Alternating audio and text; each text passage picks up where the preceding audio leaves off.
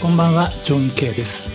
こんばんは、藤原直弘です。藤原直弘 with ジョン・ケイのミッドナイトデザート第85回をお届けします。よはい、よろしくお願いしまろす。しくお願いします。ははい。あ、今さ、はいビデオの編集をしてるんですよ。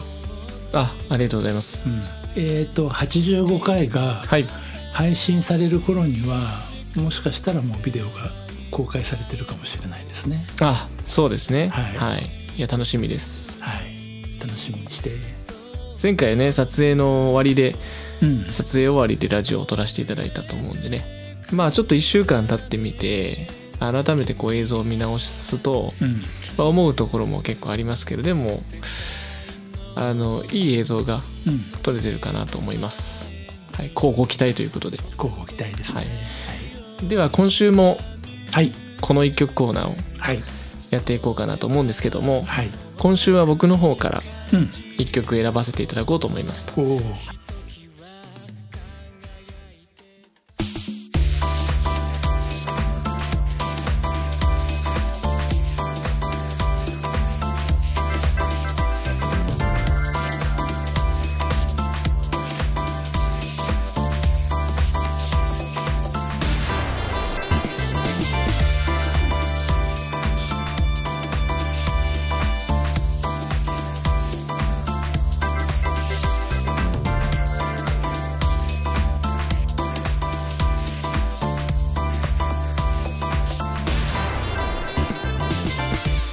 えー、っとですね「リミットアンリミットという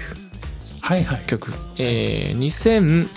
2018年の7月22日にですね、はい。えーシングル版としてはリリースさせていただきましてシングル版じゃないよ。アルバムアルバム。アルバムだ失礼しまし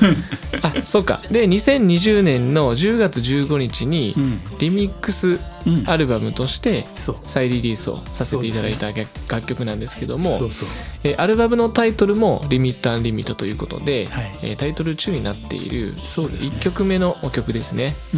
この曲はもうすごくあの僕的にはん。うん。あの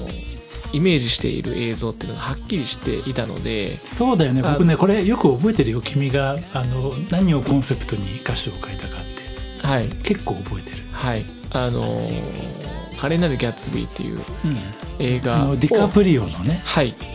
あの映画を、まあ、うんモチーフにうん。でその映画も見たんですけど、うんちゃんと僕ね原作の小説も読んではい。臨んだんですけども、うんまあすごく映像的で分かりやすいうん世界観ではあるんですけど、あのとにかくそのアルバムのコンセプトが、とにかくポップな曲を、うん。うんポップポップな路線で行こうっていう方向性だったと思うんで、あのそのタイトル中になるうん曲ということで、うんとにかくポップで、うんで遊びゴージャスでねゴージャスでで享楽の世界っていうんですかね、うんこうまさに映画の世界世界は、あの本当にパーティーうんでゴージャスで、うんうん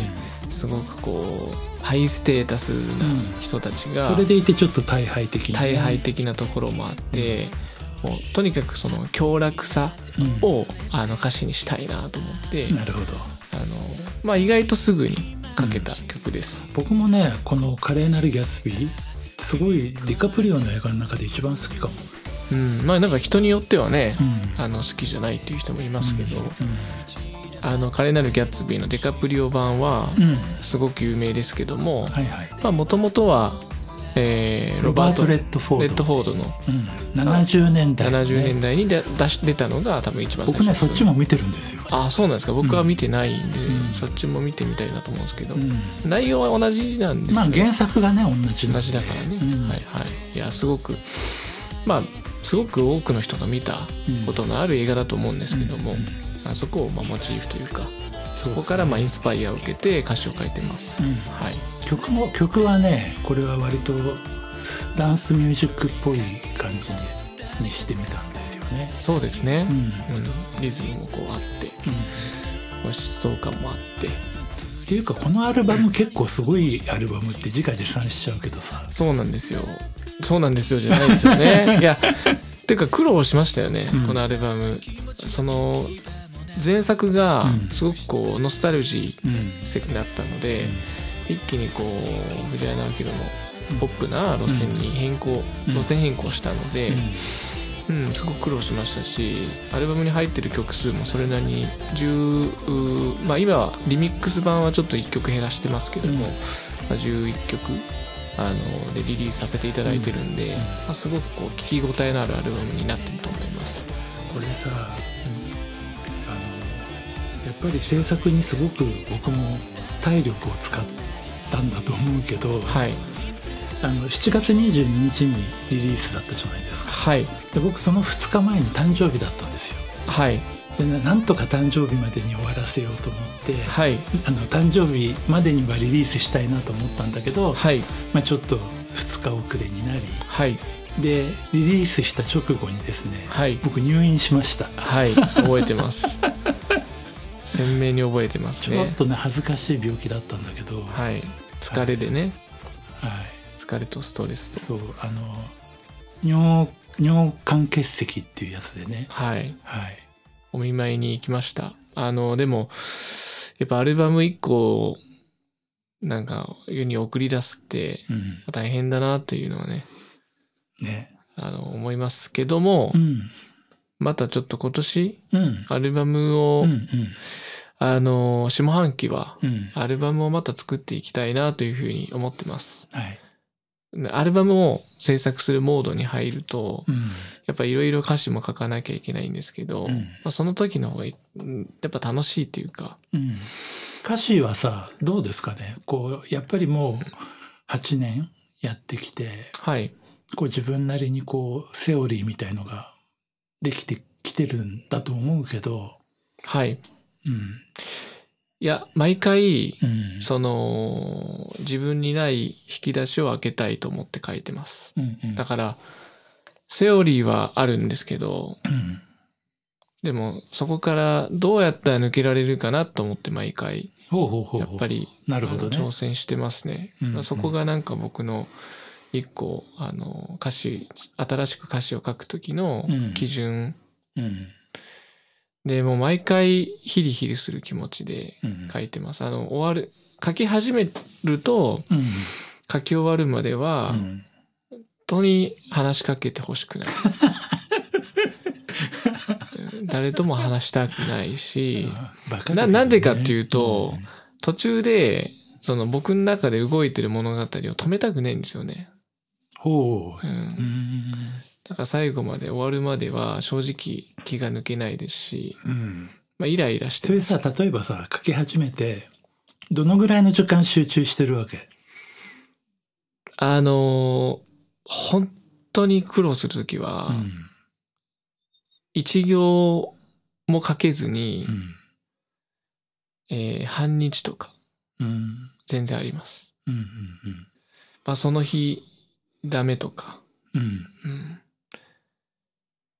全然ありますよ。集中してるというか、うんうんやっぱり一番悩むのってうんコンセプトうんに悩むのででその後にこうどういう登場人物がいてどういう人がこうねまああんまり喋ると自分で喋るとまあこねう無粋だなと思ってしまうんですけど、まあ毎回あれですよ何かこうそうだな、他の人にこれこの感覚を伝えるのって難しいから例えると、うんあの、テストを、うんあの、毎回されてるような気分という か、あの、センター試験が毎週あると思ってください。やだね嫌でしょ、うんで、そそれなりに点数取らなきゃいけないって言われてるとような状況。うんうん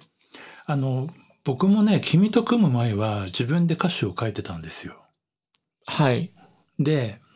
やっぱり歌詞の方が嫌だったうん。うん歌詞の方が辛かったこなんその曲と歌詞を書くっていうのはまあ全然違う作業ですけど、うんまあ曲ももちろん苦労するんだけどね、はい毎回毎回それなりの苦労はするんだけどいや歌詞に比べたらまだ楽ああ、そうですか、うんどの辺が一番嫌、あちょっと嫌だなというか、しんどいなと思います。あの曲っ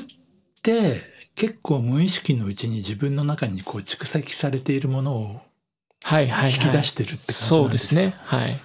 アレンジにしてもメロディーにしてもやっぱりこう自分の中にあるものがこう再構築されて出てくる、はい。でもね言葉ってある意味生々しいじゃないですか、そうですね。はい。そううんだからあの生々しくしたくないっていうのもあるし、うん。ノンフィクションを書くのが結構抵抗あったりして、うんうん。そうですね。はい。うんでやっぱりこうねえその時の自分の精神状態とかうんいろんなものがこうこやっぱり出てくるというか言葉のストックなんて自分の中にねそうなんんでなすよ。にあるわけじゃないからそこが一番大きな問題で、ねうんやっぱまあ、歌詞もうん自分が見てきたものとか、うん触れてきたものしかないんですけど、うんうんやっぱ新しく何かを決めて書き始める時は、うやっんぱ勉強しないとそのことについてね、うやっんぱ書けないですから、うんだから両方脳を使うっていうか、うん間違ったこと書けないですし、うんあとやっぱりうんあの完成形は歌なんでそうなんですよ。なんかこうリズムに乗ってるかとか抑揚がねはいメロディーに合ってるかとかそうです。いろんな微調整が必要になってくるしね。そうですね。うんはい。でもまあ僕はもう作詞家として、あの仕事をね、うんさせていただいてますうし、んまあ、これから先もあの作詞家としてうんいっぱい仕事していきたいなというふうに思ってるので、はい。あのいろんなあの歌詞をうんいろんなバリエーションでうんあの書いていけたらなっていうふうに思ってます。素晴らしい。ありがとうございます。はい。ということで今週はね、はい作詞について、えーうんお話しさせていただきましたけど、あんまりねこういうのってあんまり自分で言うの も変な話なんでねそうだね。ああんまりしたくないの、まあ、いろいろ能書きを語るよりは、聞いてもらった方がいいよね。そうですねうん。はいあのしっかりあのリリースするものに関しては自信持って出してますしはい。あの歌詞もお今 Apple Music とかでも、ねうん歌詞が出るようになってますからね、うんあのすごく注目してもらえたらなと思ってます。はい。はい、ということで、えー今週の「ミッドナイトデザート」はこんなところで、はい。えーお相手は藤原直弘と常味系でした。ありがとうございました。また来週。また来週。